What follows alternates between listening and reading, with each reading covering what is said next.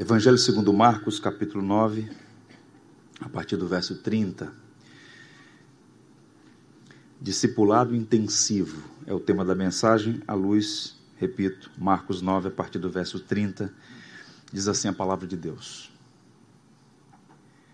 E tendo partido dali, passavam pela Galiléia e não queriam que ninguém o soubesse, porque ensinava os seus discípulos e lhes dizia: o filho do homem será entregue nas mãos dos. Perdão, o filho do homem será entregue nas mãos dos homens e o matarão, mas três dias depois da sua morte ressuscitará. Eles, contudo, não compreendiam isto e temiam interrogá-lo. Tendo eles partido para Cafarnaum, estando ele em casa, interrogou os discípulos: De que é que discorrieis pelo caminho?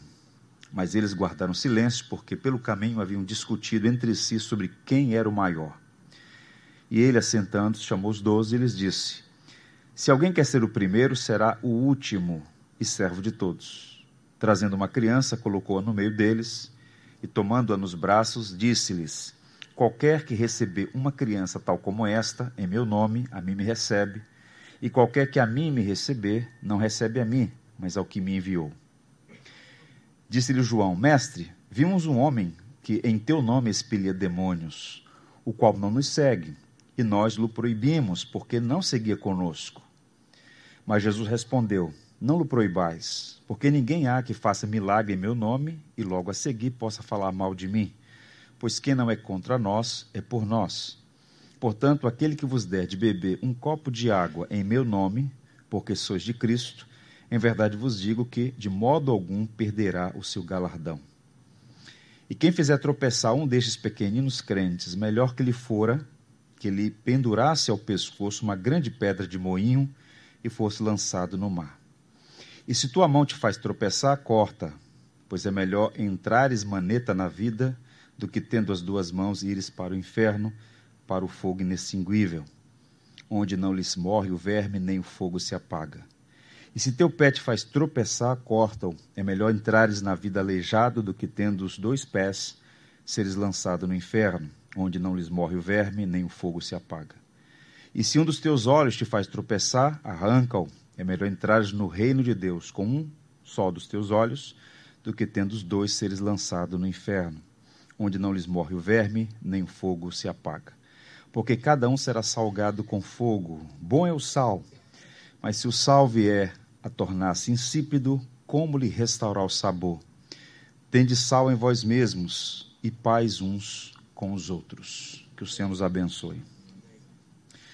Os últimos 20 versículos do capítulo 9 de Marcos parecem formar uma corcha de retalhos diversos de ditos sem um tema unificador.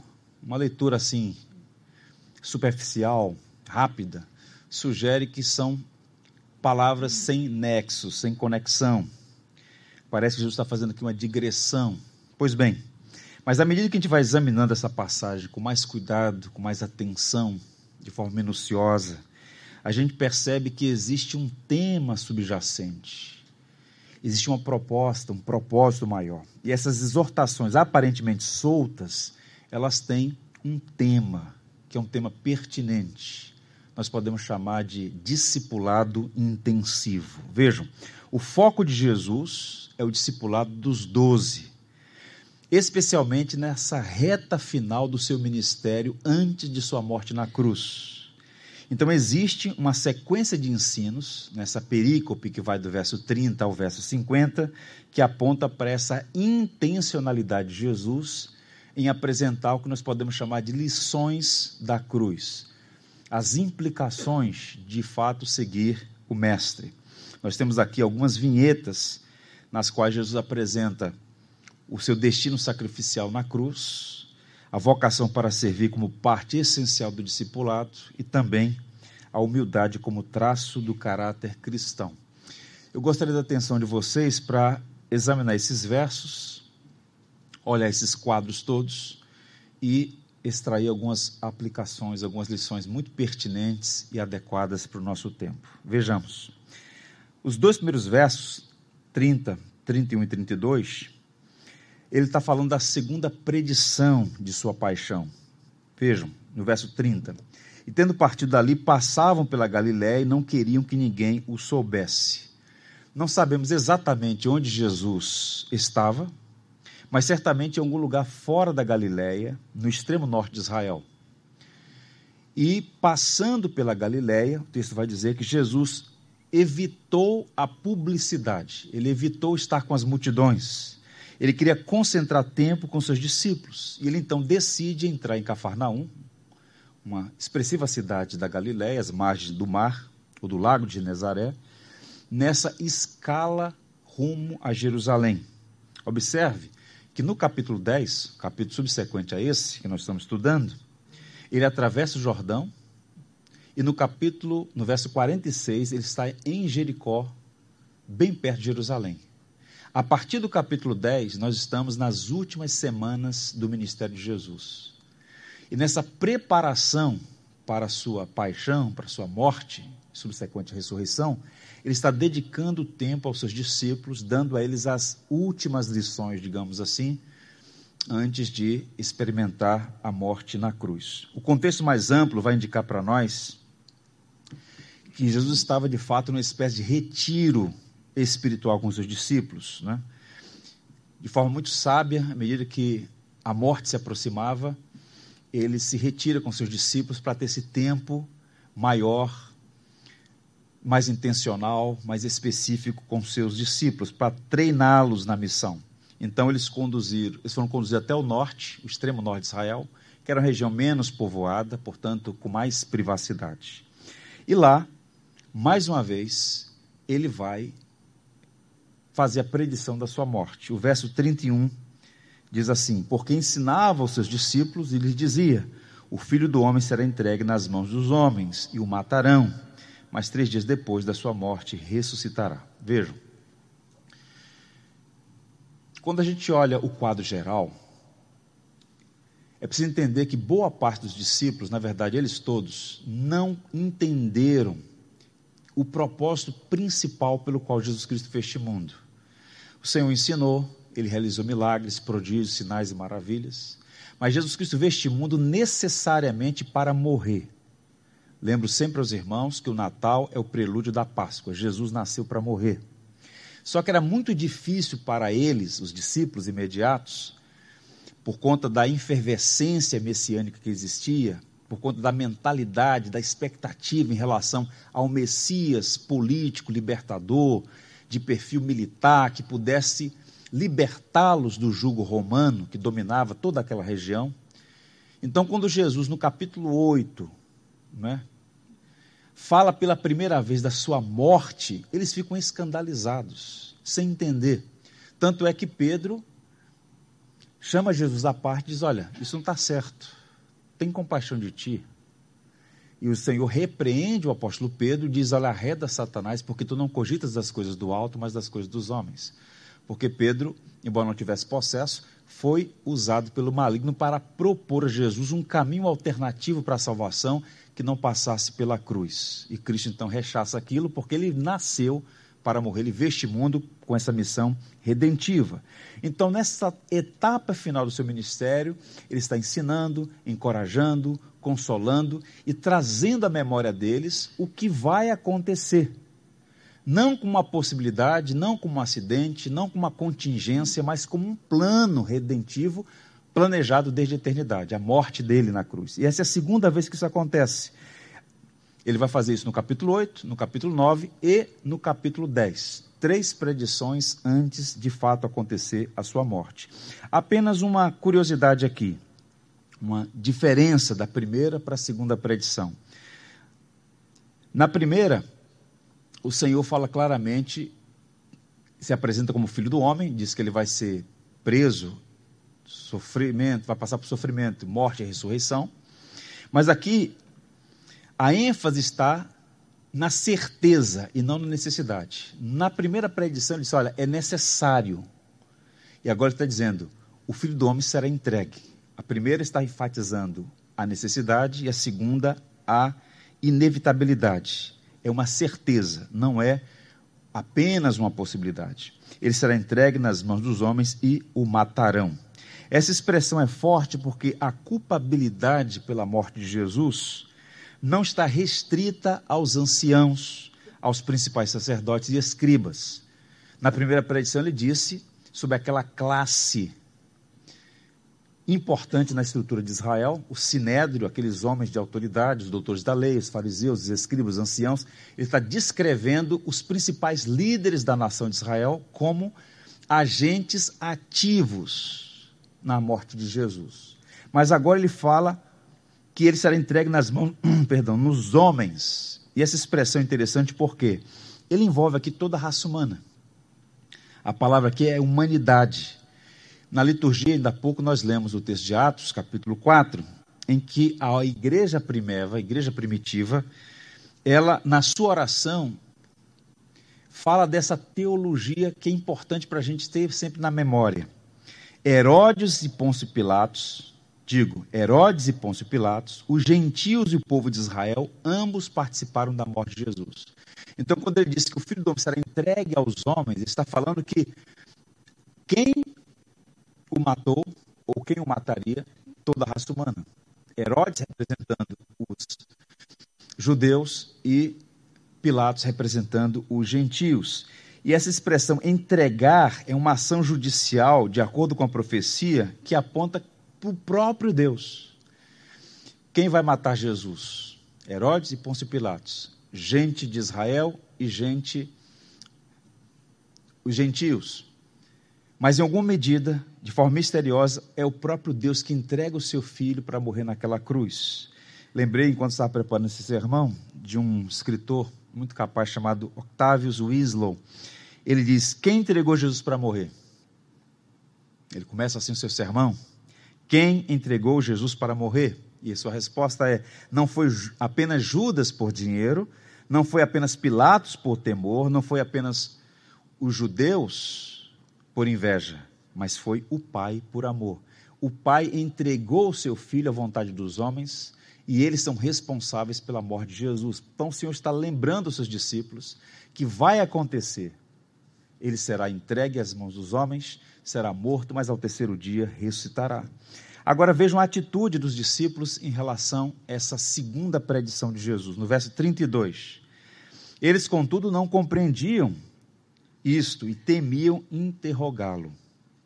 Mais uma vez, Marcos descreve aqui essa incapacidade dos discípulos de compreender, de aceitar o que Jesus havia dito. E essa incompreensão, vejam, não é uma limitação cognitiva. Eles entenderam claramente o que Jesus disse. Eles entenderam o que significava o verbo prender, entregar, matar, ressuscitar esses verbos todos foram compreendidos por eles. Quando o texto diz que eles não compreenderam, é que havia uma indisposição para aceitar aquilo. Porque na mente de todo judeu era inaceitável que o Messias tão aguardado pudesse ser morto nas mãos dos gentios e numa cruz, no madeiro, símbolo de maldição. Dentro deles, portanto, se levantou uma espécie de resistência contra essa ideia insuportável que tinham começado a ouvir desde Cesaré de Filipe, quando Jesus pela primeira vez falou. Então, qual é a reação deles? Um misto, um mix. Tristeza, perplexidade, temor e negação. Eles não queriam aceitar aquilo. Mas interessante notar que, mesmo indispostos a aceitar, eles temiam questionar. Não questionaram, ouviram, não aceitaram, mas não questionaram já tinham passado pela experiência de Pedro, foi questionar e recebeu uma dura repreensão. Então, a morte na cruz é a maneira de Jesus corrigir a falsa esperança messiânica nacionalista. A morte de Jesus, o que ele quer ensinar aos seus discípulos naqueles dias, e curiosamente tão importante para nós trazer à memória também hoje, a morte de Jesus não é uma tragédia, não é um acidente. Muito pelo contrário, é o ápice glorioso de um plano redentor para o qual ele estava destinado. Vocês já assistiram certamente, é muito comum, sobretudo no período da Páscoa, filmes sobre a morte de Jesus, em que fica evidente pelas imagens, pelo trabalho dos atores, toda aquela parte da tortura física de Jesus e tal. Então aquilo é, choca muito, né? O filme do Mel Gibson, A Paixão de Cristo, à época, causou um alvoroço porque as imagens são muito fortes. E era muito comum, eu percebi assim na linguagem, na fala das pessoas, uma espécie de pena de Jesus. Olha, não precisava passar por isso. Eu falei, meu Deus, se não passasse por aqui, nós estaríamos perdidos completamente. Era necessário que o Filho do Homem fosse entregue nas mãos dos homens, sofresse, padecesse, morresse naquela cruz. Então, embora os discípulos tivessem uma indisposição para aceitar aquilo, Cristo está enfatizando e a mensagem da cruz é o recurso que ele usa para corrigir esperanças falsas, completamente inócuas. E aqui de imediato, irmãos, nós temos uma lição para aprender. Cuidado para não ouvir a mensagem do Evangelho, compreender e aceitar o que é agradável e se indispor e recusar as partes indigestas. Vejam, foi exatamente o que eles fizeram. Tudo que eles ouviram da parte de Jesus receberam de bom grado. Mas quando ouviram falar da cruz, alto lá, isso aí eu não aceito, eu não posso aceitar. Como se pudesse fazer uma seleção do que podiam ou não aceitar. Em alguma medida, nós todos estamos tentados nessa direção. Há coisas boas e agradáveis de se ouvir nas Escrituras Sagradas, mas há coisas indigestas. E não compete a gente dizer, eu quero aceitar isso, isso aqui eu não aceito. Então os discípulos fizeram essa manobra, tentaram fazer essa manobra.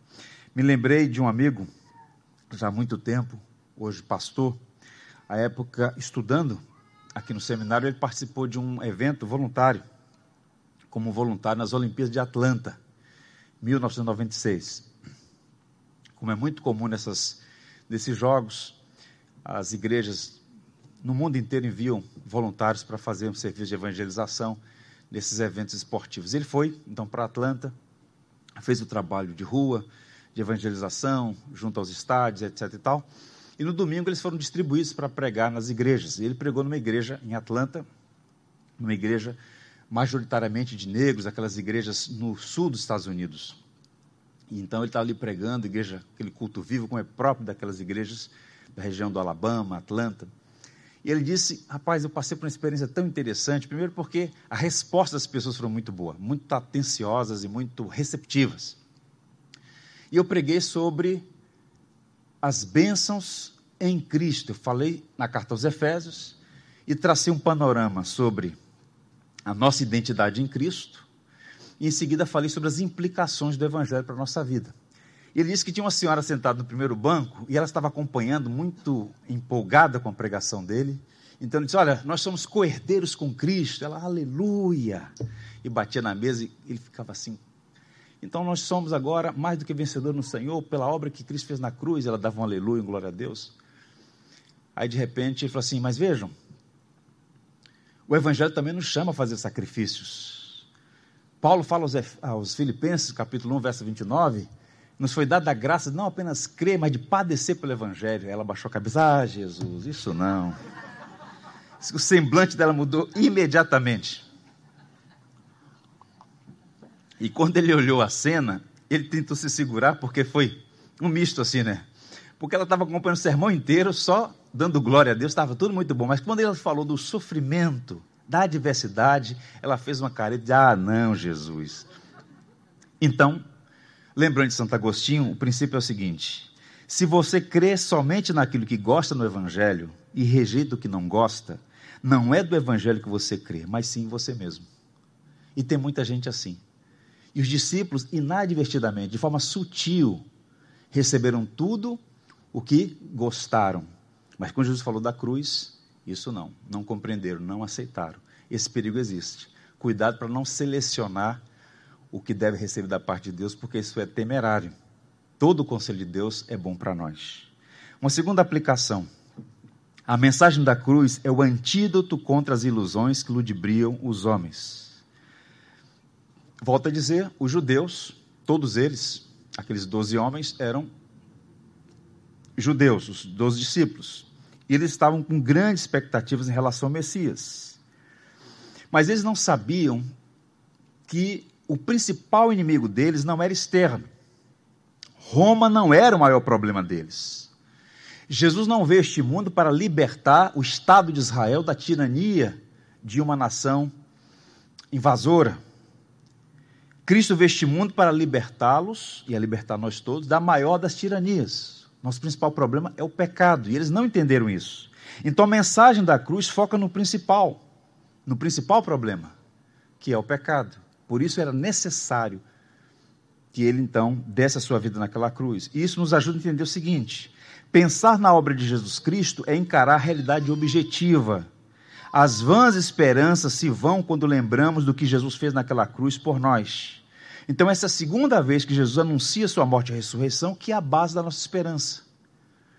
Então, percebam, o que é que essas teologias que vêm ao longo de décadas minando o, o ideário popular brasileiro? Quando as pessoas pensam na igreja evangélica, via de regra, já criam essas caricaturas desses falsários vendendo produtos religiosos, prometendo que Deus não prometeu, essa tal da teologia da prosperidade sugerindo que o cristão fiel, verdadeiro, não pode adoecer, não pode ser alvo de uma situação para a qual ele não tem resposta, uma tragédia, por exemplo.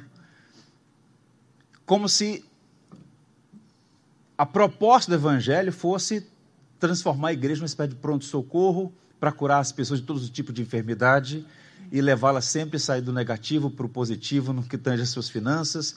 Vejam, nosso principal problema, irmãos, não é de saúde, não é financeiro, não é relacional. O principal problema é o centro, é o coração, é o pecado. Então Cristo veio tratar o principal. E como efeito, as outras coisas vão ser organizadas. À medida que o Evangelho vai transformando a sua vida, as outras coisas vão sendo tratadas também. Então, Jesus corrige aquela leitura equivocada, relembrando aos discípulos sobre a missão dele.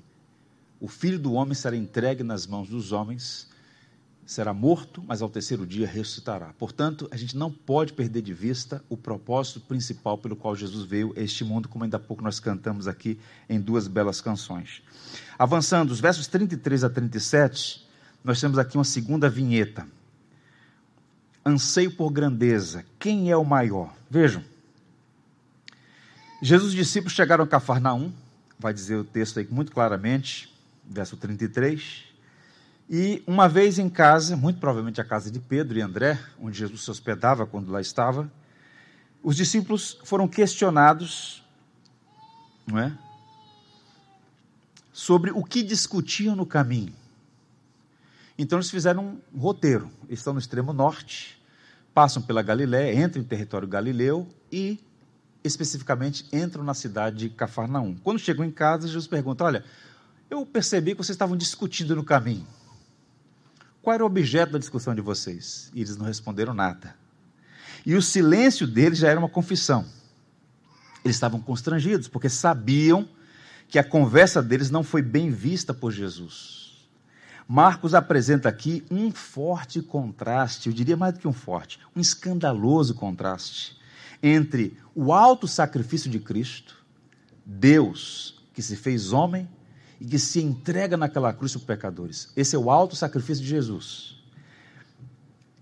E ao mesmo tempo, o contraste com esse bizarro desejo de grandeza. Eles estavam discutindo quem era o maior. E aí, quem é o maior? Será que é Pedro, Tiago e João que tiveram no monte da transfiguração? Não, só eu. Aí você? Por quê?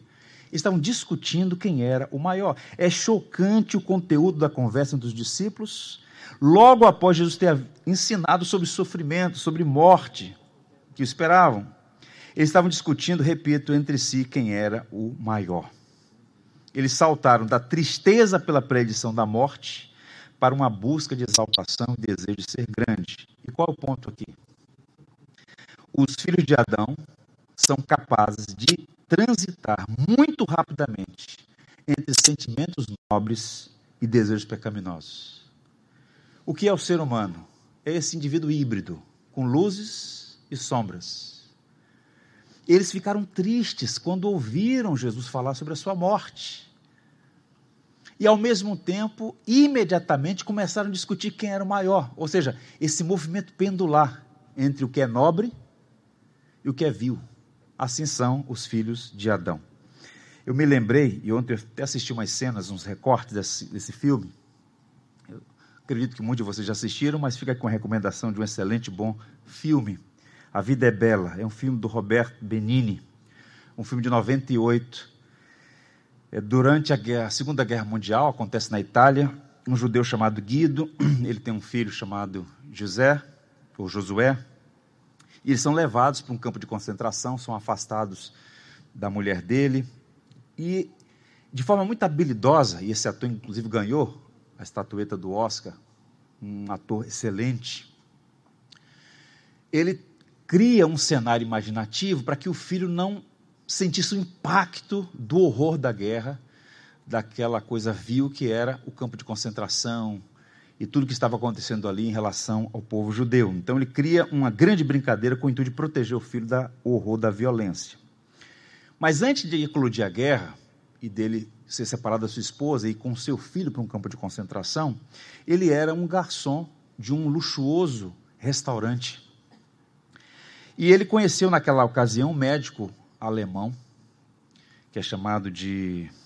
tem o nome dele aqui, o Dr. Lessing, que era aficionado por charadas, por adivinhações. E aí, quando ele vai atender o médico, o médico.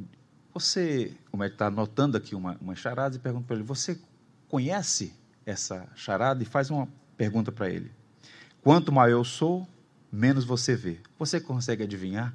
E o Guido diz: Isso é fácil, a escuridão.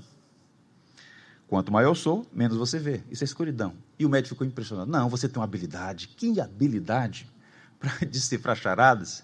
Me dê o seu nome. Começou a notar. E eles criaram uma espécie de relação. Sempre que ele ia ao restaurante, tentava um apresentar ao outro uma charada. Pois bem, lá pela frente, quando ele é preso e é levado ao campo de concentração, quem vai examiná-lo? O médico. E ele falou: caramba, é o médico. E o médico finge que não está vendo ele faz os procedimentos todos, e então sussurra no ouvido dele mais uma charada, sempre aficionado com isso. E lá pelas tantas, ele é levado para servir os oficiais nazistas, num restaurante dos oficiais. E quando ele então recebe uma, um recado do médico, preciso falar com você urgentemente, ele cria uma expectativa: caramba, ele vai me ajudar. Ele está aqui, ele vai me ajudar.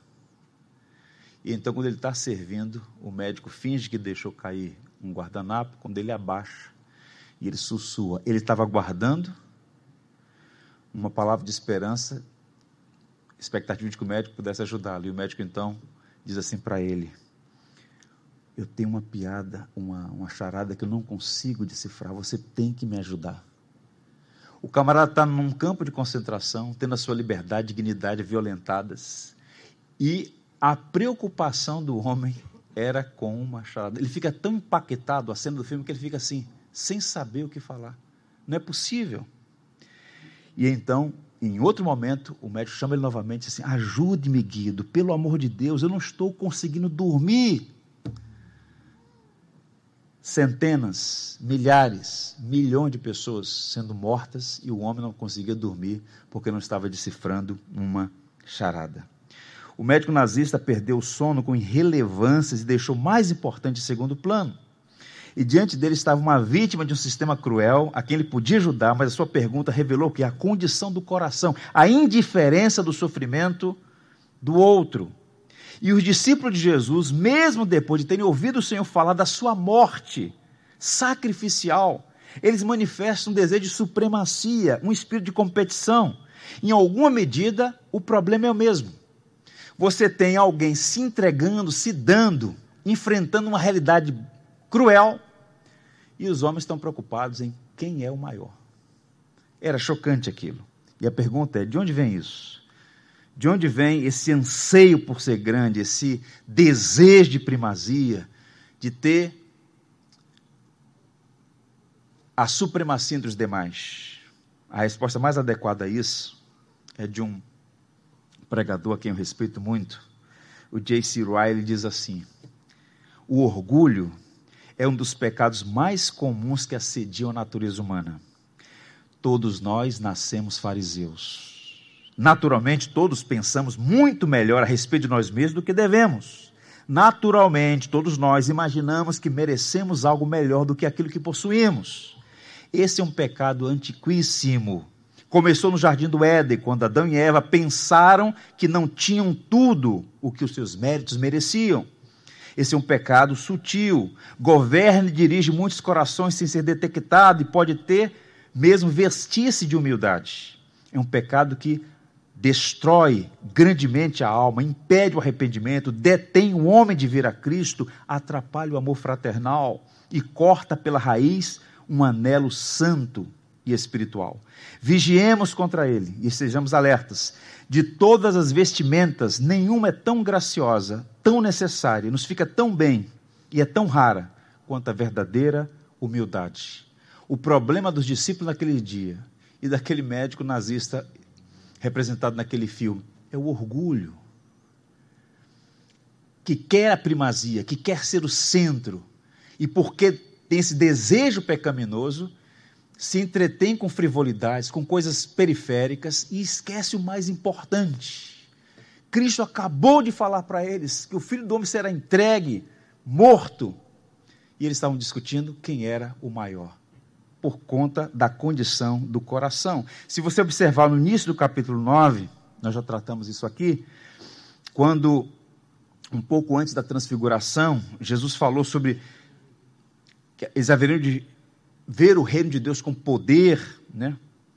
Então, isso estava muito vivo na mente deles, na memória deles. Em algum momento no caminho, eles começaram a discutir: olha, o reino de Deus está chegando, então quem é o maior? Quem vai sentar à direita ou à esquerda? Como em outros momentos eles discutiram.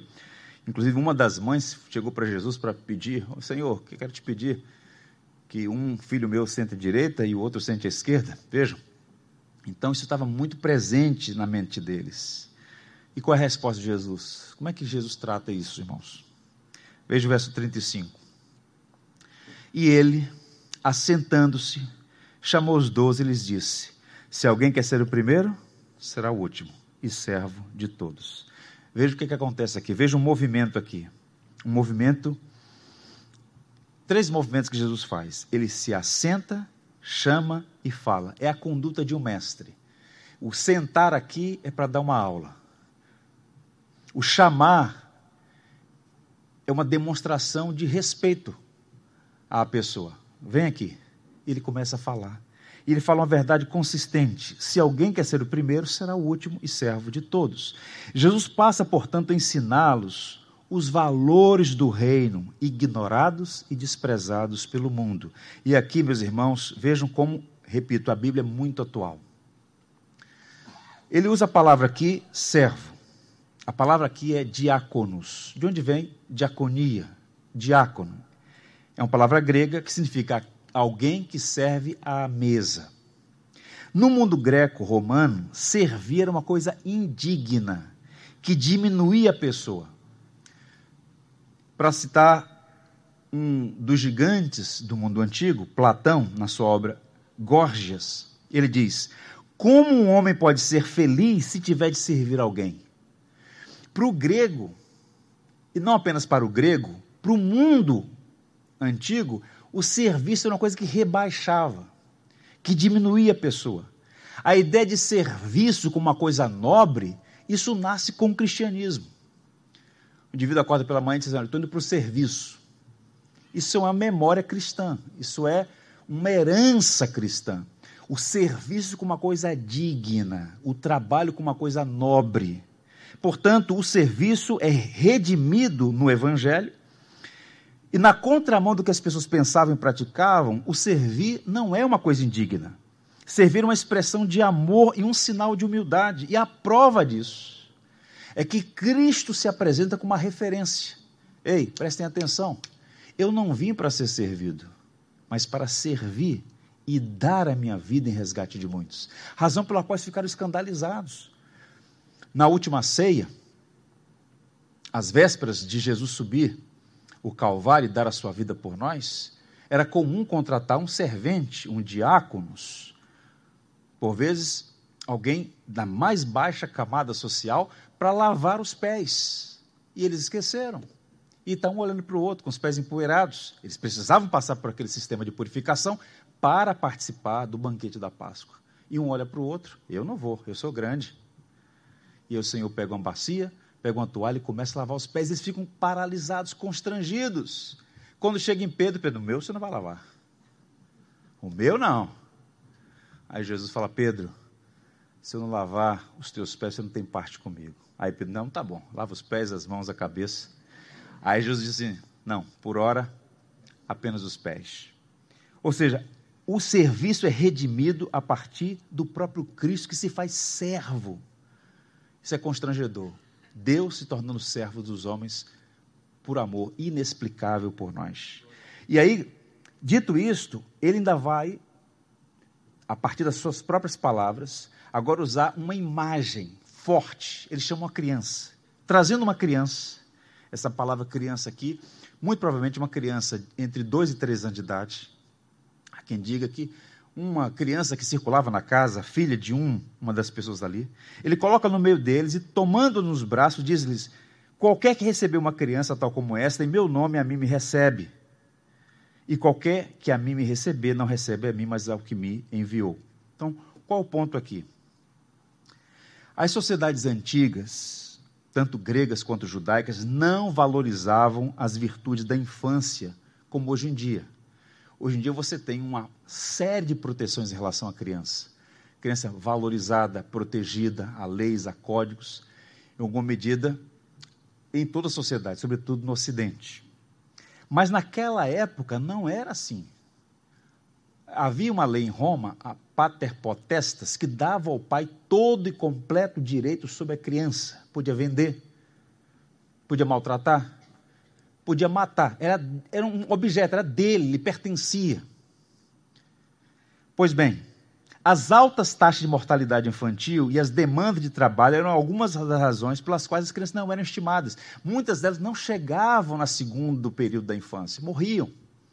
Pestes, doenças, adversidades as mais variadas. E por serem, portanto, muito instáveis, não sabia se ia viver, se ia vingar, era a linguagem que se usava, e também não eram úteis para o trabalho, as menores, então não eram, via de regra, muito estimadas. Morriam cedo e não ajudavam no trabalho. Portanto, é uma boa ilustração do que significa ser o último na escala de valor. Então perceba o que está acontecendo. Ele está falando sobre serviço. Ele pega uma criança e olha, quem recebe uma criança, a mim me recebe. Quem é a criança?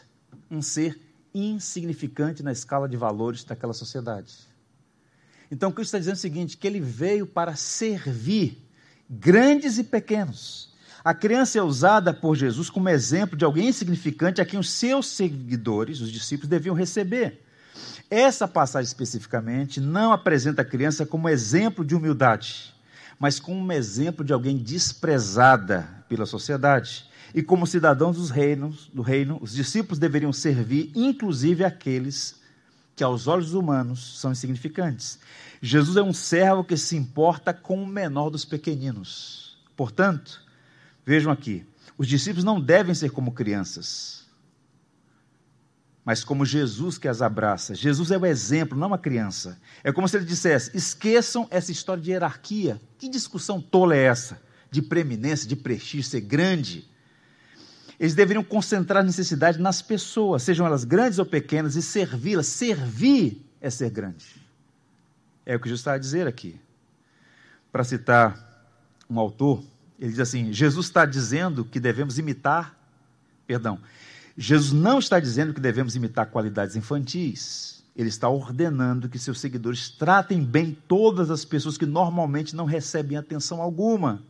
Em seguida, ele os instrui a respeito de receber todos os crentes, que afetuosamente chama de pequeninos. Que grande lição para nós, numa cultura como a nossa, em que todo mundo, seja verbalizando ou escondendo, velando, tem sempre um objetivo escuso por trás.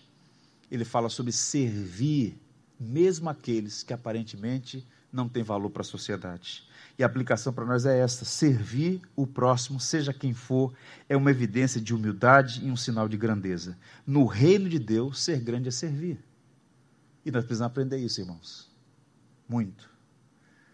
Não importa o seu grau de escolaridade, não importa os dígitos na sua conta, não importa ah, o seu sobrenome, não importa o seu endereço. Na igreja de Jesus só há um Senhor, que é Cristo. Somos todos servos uns dos outros e devemos aprender com o próprio Cristo a servir as pessoas. O começo da grandeza é ser pequeno, o acréscimo da grandeza é ser menos, e a perfeição da grandeza é ser nada. E essa é uma lição que todos nós precisamos aprender em alguma medida. Terceira vinheta aí. a partir do verso 38, a pretensa exclusividade exigida pelos doze. Aqui nós vamos entrar em outra seara também complicadíssima que Jesus usa para ensinar os seus discípulos. O verso 38 em diante, até o 41, nós temos aqui um, um relato aparentemente sem nexo como o anterior, mas que revelam a pretensão dos discípulos. Primeiro houve uma discussão sobre quem era maior entre eles. E agora estão exigindo exclusividade no cumprimento da missão. Surge aqui um exorcista anônimo. Um deles chega e diz: Olha, Senhor, nós encontramos ali alguém que está expelindo demônios em teu nome. Não faz parte do nosso grupo. Sabe o que nós fizemos? Nós proibimos. Vocês não podem fazer isso. Só nós.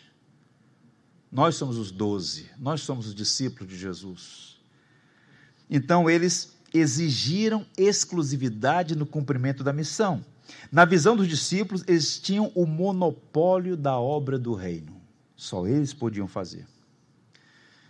No Brasil Batista, nós tivemos alguns nomes que deixaram saudades. Um deles, o pastor Exaltino Gomes, foi pastor da Igreja Batista Central de Campinas, seu último ministério na Igreja Batista Central do Amapá.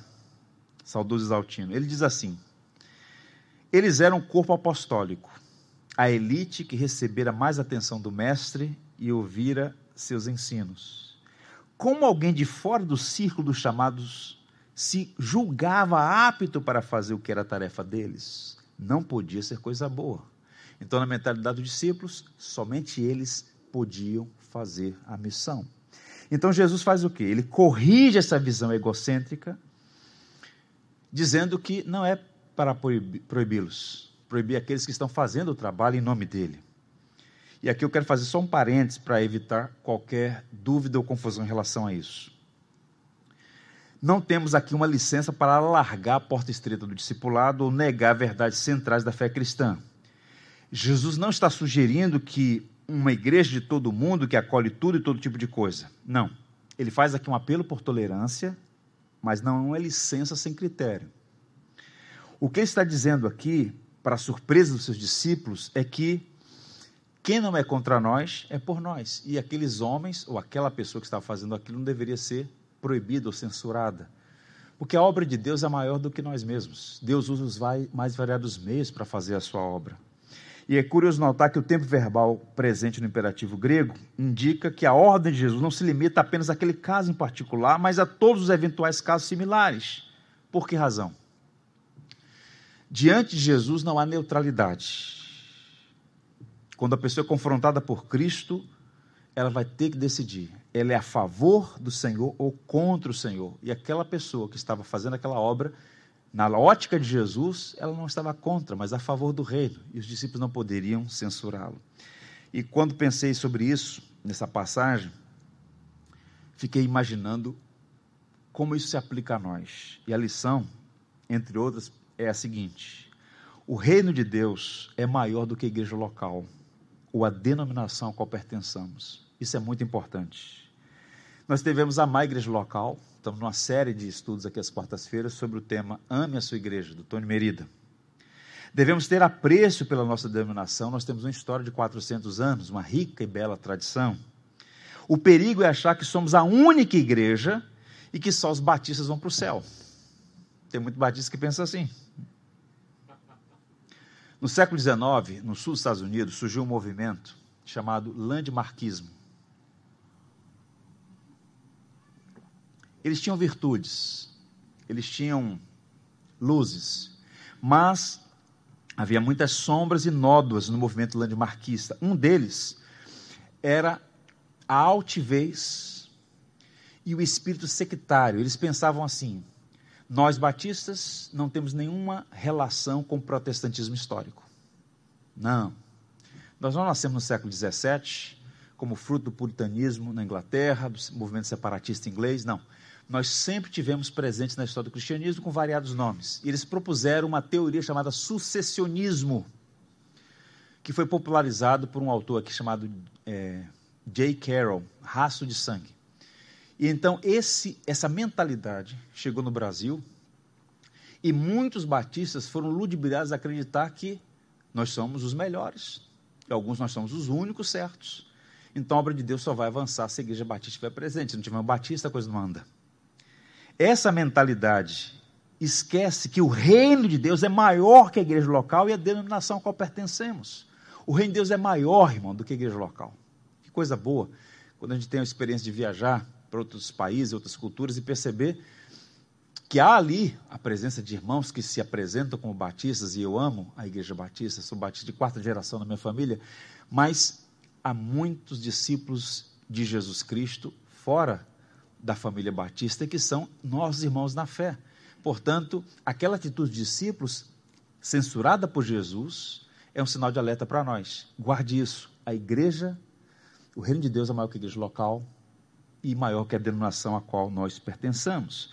E por isso o Senhor diz assim: Portanto, aquele que vos der de beber um copo de água em meu nome, porque sois de Cristo, em verdade vos digo que de modo algum perderá o seu galardão. Em outras palavras, ele está dizendo que todo serviço feito pelas motivações certas para a glória de Cristo, o benfeitor receberá o seu galardão. E a última vinheta, a partir do verso 42, ele vai falar sobre o perigo do mau testemunho. E aqui tem coisa pesada. Vejam, a linguagem que ele usa aqui é extremamente pesada. Esses versos aparecem em outros momentos do Evangelho, especialmente no Sermão da Montanha. Muito provavelmente Jesus proferiu essas palavras em outra ocasião. E no primeiro dele, Jesus adverte sobre o perigo dos escândalos, da conduta que coopera para o desvio de terceiros, dos pequeninos da fé, dos mais frágeis. E ele diz assim: olha, E quem fizer tropeçar a um destes pequeninos, crentes, melhor que lhe fora, que se lhe pendurasse ao pescoço uma grande pedra de moinho e fosse lançado ao mar. Isso é muito forte, não é? Pesado. O verbo tropeçar, que significa literalmente fazer cair, derrubar, tombar. Então Jesus aborda um tema muito sensível, sério e por vezes ignorado o risco de causar escândalos com uma conduta errada. O escândalo do comportamento evangélico no Brasil é uma triste realidade no nosso país. E as pessoas parecem não perceber como isso é sério. O escândalo, o mau comportamento. Nós temos briga de autoridades religiosas, bate-boca na mídia, agora com as redes sociais, é cada valentão que a gente se encontra acusações morais, escândalos sexuais, sorte da ganância, tudo isso é um escândalo. Ele está dizendo: olha, ai daquele que fizer tropeçar um crente, o menor que seja. Melhor é que tal pessoa pendurasse no pescoço uma pedra de moinho, ele está falando de uma pedra extremamente pesada, que era usada como recurso da agricultura, uma, uma, um instrumento ainda que muito rudimentar, que era usado em Israel, pesadíssimo, está falando de sobre é matar, perder a vida, do que escandalizar uma pessoa. É pesado o que ele está dizendo. E eu fiquei lembrando da quantidade de gente que já foi machucada, que se afastou, que alimentou caricaturas, animosidade em relação à igreja por causa de escândalos, de mau comportamento e atitudes equivocadas. Uma das mentes mais prodigiosas do Brasil é um homem chamado Gilberto Freire. Salvo engano, até onde eu li, numa obra dele chamada sobre ele chamado um Gilberto Freire, um ex-protestante. O brasileiro com mais títulos internacionais, Gilberto Freire, pernambucano. Ele foi praticamente criado na ambiência batista ali no Recife. E os missionários americanos perceberam que ele era diferenciado, uma mente arguta, prodigiosa, disposta a estudar, muito capaz no texto que escrevia. E depois da sua graduação, ele foi fazer um mestrado no sul dos Estados Unidos, na Universidade de Baylor, uma grande universidade americana no Texas. E um belo dia, ele foi à igreja. E quando ele está saindo do culto, ele vê dois homens agredindo outra pessoa dois homens brancos agredindo um negro. Ele os reconheceu. Os dois agressores eram da igreja. Ele se aproximou e disse: Mas o que estão fazendo? Por que vocês estão batendo nesse homem? E os dois homens, para escândalo do Gilberto Freire, disseram: Não se importe, é apenas um preto. E aquilo foi tão impactante, tão impactante, e causou tão, tanto mal a ele, que ele se afastou. E aqui não compete uma análise se Gilberto Freire nasceu de novo, se era um crente verdadeiro. O fato objetivo é que ele se tornou um ex-protestante. Ele abandonou a fé pelo impacto de um mau testemunho de alguém supostamente cristão agredindo outra pessoa. Naquele contexto de segregação racial tão nocivo, uma noda moral terrível. E qual o ponto aqui? Muitas pessoas abandonaram a fé por causa de escândalos, ou deixaram de ser atraídas pelo Evangelho por conta de atitudes dos supostos cristãos. E o que Jesus está argumentando para o escandalizador, melhor lhe for lhe pendurar seu pescoço uma grande pedra de moinho e fosse lançado ao mar. Palavra pesada. A morte é melhor do que o escândalo. É o que ele está dizendo. É pesado ou não é? Mas é verdadeiro. E a partir dos versos 30, 43, ele dá um passo à frente e vai falar sobre a necessidade de ser radical na luta contra o pecado. Ele faz um alerta para as consequências de um espírito leniente em relação ao pecado. Veja, 43. Se tua mão te faz tropeçar, corta, pois é melhor entrares maneta na vida do que tendo as duas mãos, ires para o inferno, para o fogo inextinguível. Qual é o ensino aqui? Uma coisa está conectada à outra. Perdão. Primeiro ele diz: a morte é melhor que o escândalo. Ai daquele que escandalizar, ai daquele que for pedra de tropeço para um pequeno crente. E em ato contínuo ele diz: Olha, se tua mão te faz tropeçar, corta. Melhor entrar maneta na vida do que tendo as duas mãos e para o inferno, para o fogo inextinguível. Primeiro, Jesus não está aconselhando mutilação física. Isso é uma linguagem figurada, uma metáfora. É uma hipérbole, uma figura de linguagem que tem o objetivo de expressar a verdade em termos exagerados, dramáticos, para realçar a verdade que está sendo dito. Em outras palavras, a luta contra o pecado tem que ser uma luta firme, intensiva, constante, radical se a tua mão que te faz pecar, corta essa mão. O que é que está levando você a esse mau testemunho, a essa conduta inadequada e imprópria? Tem que ser radical em relação àquilo que está te tirando do caminho. E qual é a aplicação? Entenda que o problema do pecado não se resolve com cosmética. O evangelho é a medida radical capaz de transformar o coração e mudar a pessoa por completo. Isso é tão profundo que Jesus chamou de nascer de novo. É um novo nascimento, é uma vida transformada. Perdão. E aquele que é motivo de escândalo não precisa se mutilar fisicamente, mas precisa ser uma conversão. Passar por uma conversão autêntica e não apenas por uma adesão a uma instituição religiosa. Nós valorizamos os membros do nosso corpo: pés, mãos, olhos. E vejam, Jesus está se dirigindo àqueles discípulos e está falando dos membros mais úteis, os pés, as mãos, os olhos. Você valoriza seus pés, valoriza suas mãos, seus olhos, ok? Há uma coisa para você entender: é melhor você ter uma limitação do que estar escravizado por vícios e pelo pecado. Ele está falando, portanto, de algo muito sério, porque é melhor se livrar de qualquer um deles do que ser lançado no inferno. O Senhor está enfatizando, portanto, o perigo da leniência em relação ao pecado, porque tem custo eterno. Então a lição para nós aqui também é essa: o pecado, sendo uma força destrutiva, não deve ser mimado, ele deve ser posto para morrer. A tentação deveria ser abrupta e decisivamente cortada. Brincar com ela é mortal, meias medidas são destrutivas a cirurgia deve ser radical. E dito isto, ele vai falar do inferno. Três vezes aparece a palavra aí, geena. É o termo traduzido para o português para inferno. E qual a origem dessa palavra? Importante falar sobre isso, porque na nossa cultura a palavra inferno foi praticamente riscada dos vocabulários. A gente pensa que o inferno é uma crise, o inferno é um sinônimo de adversidade. Fulano está vivendo um inferno na sua vida. Né? E a palavra inferno foi banalizada, mas é uma palavra extremamente pesada, é uma realidade terrível. Essa palavra deriva do termo Geben Rion, que significa literalmente Vale dos Filhos de Rinom.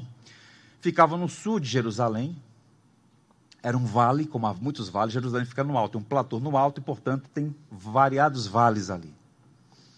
Um desses vales era os vales dos filhos de Rinom, onde dois reis perversos de Israel, Acais e Manassés, naquele vale, fizeram sacrifícios humanos. Havia um deus pagão, um, um ídolo chamado Moloque, que era cultuado através do sacrifício de crianças. Então, ela era uma estátua feita de bronze, com o ventre aberto, onde os filhos eram sacrificados aos ídolos. Manassés sacrificou seus filhos no altar de Moloque.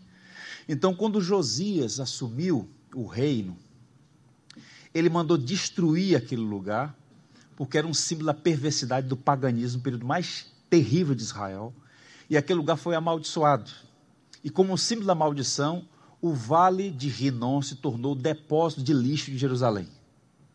Então todo o lixo era jogado ali e era incinerado. Jogava-se enxofre, queimava e os restos, o lixo, produzia ali vermes também. Então era um lugar que o fogo nunca se apagava e que o verme nunca morria. Era um símbolo do que havia de mais terrível. Então, o Geena, o inferno, esse lago de fogo, esse lugar onde o fogo não se apaga e os vermes não morrem, era um símbolo daquele lugar de condenação para o qual os ímpios serão precipitados no dia do juízo. Essa é uma doutrina, infelizmente, volto a dizer, ignorada, abandonada, distorcida. Há um livro que no futuro nós vamos publicar, Inferno sob Fogo, né? que é a ideia de como a cultura ocidental moderna relativizou ignorou e colocou de lado a doutrina bíblica do inferno. Pois bem, não há misericórdia em ocultar a realidade do inferno, por mais sombrio, indigesto e pesado, a igreja não pode sonegar essa verdade. Quem mais falou sobre o inferno nas Escrituras foi Jesus Cristo. E existe um lugar chamado inferno. Haverá uma condenação eterna irremediável. E o Senhor falou abertamente sobre isso. Lembrei também de uma história, e eu partilho com vocês aqui, do Sproul, Robert Charles Sproul faleceu muito recentemente, um grande teólogo, filósofo americano, que tinha trânsito livre em várias universidades, falava com muita desenvoltura. E uma vez ele estava falando numa, numa universidade em Nova York, um lugar que é extremamente secularizado, a região norte dos Estados Unidos, e então, depois da sua palestra, ele abriu para perguntas e respostas sobre variados temas da fé cristã e uma pessoa, um dos alunos da universidade, perguntou: Doutor Sproul, o senhor acredita mesmo no inferno? Que o inferno é um lago de fogo? E aí todo mundo ficou olhando para ver qual seria a resposta dele. E ele disse assim: Não, eu não acredito que o inferno seja um lago de fogo. Aí todo mundo, ah, pelo menos isso. Mas eu quero dizer uma coisa a vocês, e eu peço que vocês ouçam atenciosamente. Quem está no inferno daria tudo para ir para um lago de fogo. Toda a linguagem que a Bíblia usa em relação ao inferno é metafórica para apontar a coisa terrível que é o banimento eterno da face sorridente de Deus. O inferno não é a ausência de Deus é a permanente presença de um Deus irado contra o pecado e a rebelião da criatura contra ele. A Bíblia diz que o inferno foi criado para o diabo e seus anjos, e para aqueles que se rebelam insistem em manter-se de costas para o seu Criador. A igreja não pode suprimir essa doutrina, a igreja não pode fazer piadas com essa doutrina, porque é pesada demais. Pense na banição eterna, na condenação eterna, uma coisa terrível. E Jesus está falando sobre isso o mau comportamento, o escândalo. Tem que ser radical contra o pecado, porque se houver leniência, se houver conivência, isso pode abrir um flanco e colocar sob suspeição a autenticidade da fé e lançar a pessoa na condenação. E ele encerra os versos 49 e 50. Porque cada um será salgado com fogo. Bom, é o sal, mas se o sal vier a tornar-se insípido, como lhe restará o sabor? Tende sal em vós mesmos e paz uns com os outros. Já começa com uma expressão estranha aqui, porque cada um será salgado com fogo. O contexto geral, os principais biblicistas do Novo Testamento indicam que ele está falando sobre um juízo que está por vir, sobre a provação que vai chegar. E o propósito é purificá-los. Daí essa linguagem, salgado com fogo, uma linguagem também metafórica para dizer o seguinte: olha, cada um de vocês vai passar por provações, intensas provações, com o propósito de purificá-los, moldá-los à imagem do homem perfeito. E ele amplia o tema e vai falar sobre o sal. Isso é recorrente nos ensinos de Jesus, o Sermão da Montanha, por exemplo. Ele diz: olha, o sal é bom.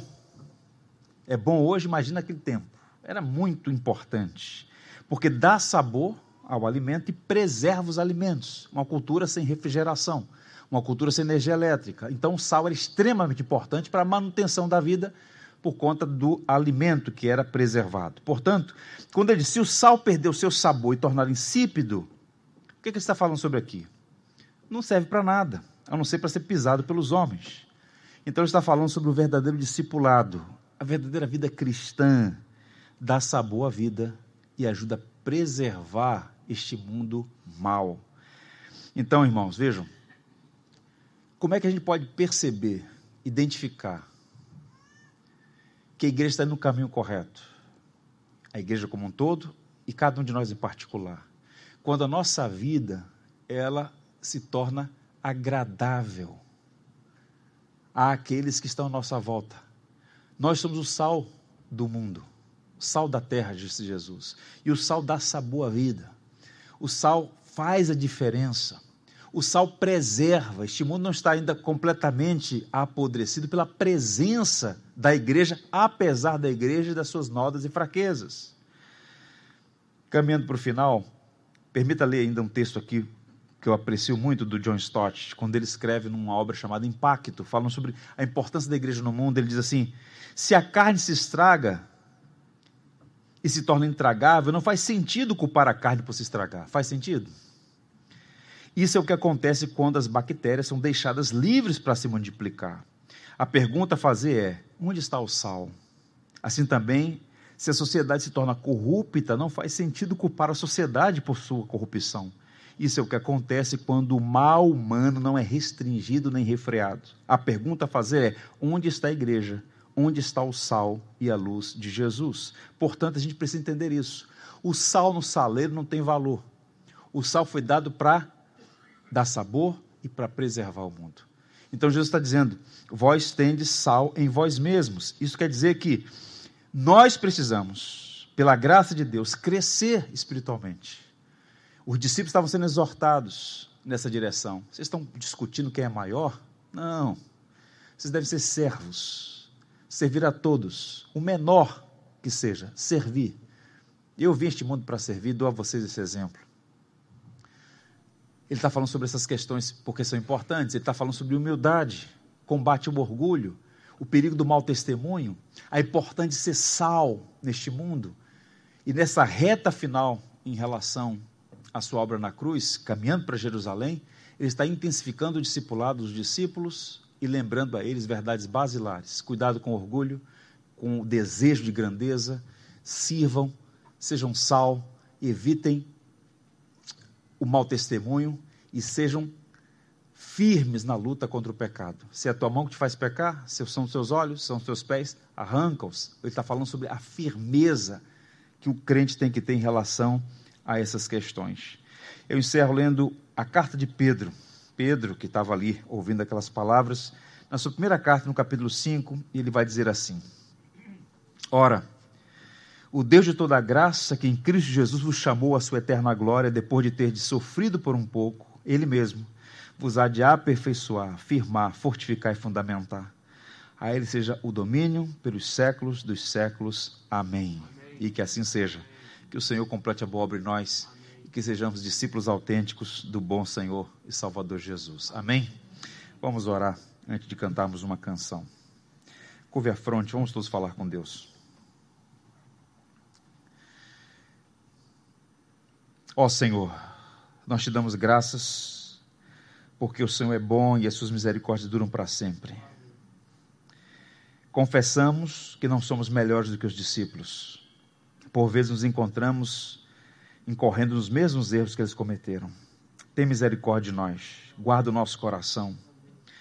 Não permita, Senhor, que o orgulho nos prive de viver as belezas do Evangelho. Ajuda-nos a ter um coração quebrantado, humilde, e que a evidência disso seja a disposição para servir e abençoar o outro. Guarda os nossos pés, para que nenhum de nós seja encontrado sendo motivo de escândalo. Senhor, nos livre dos escândalos.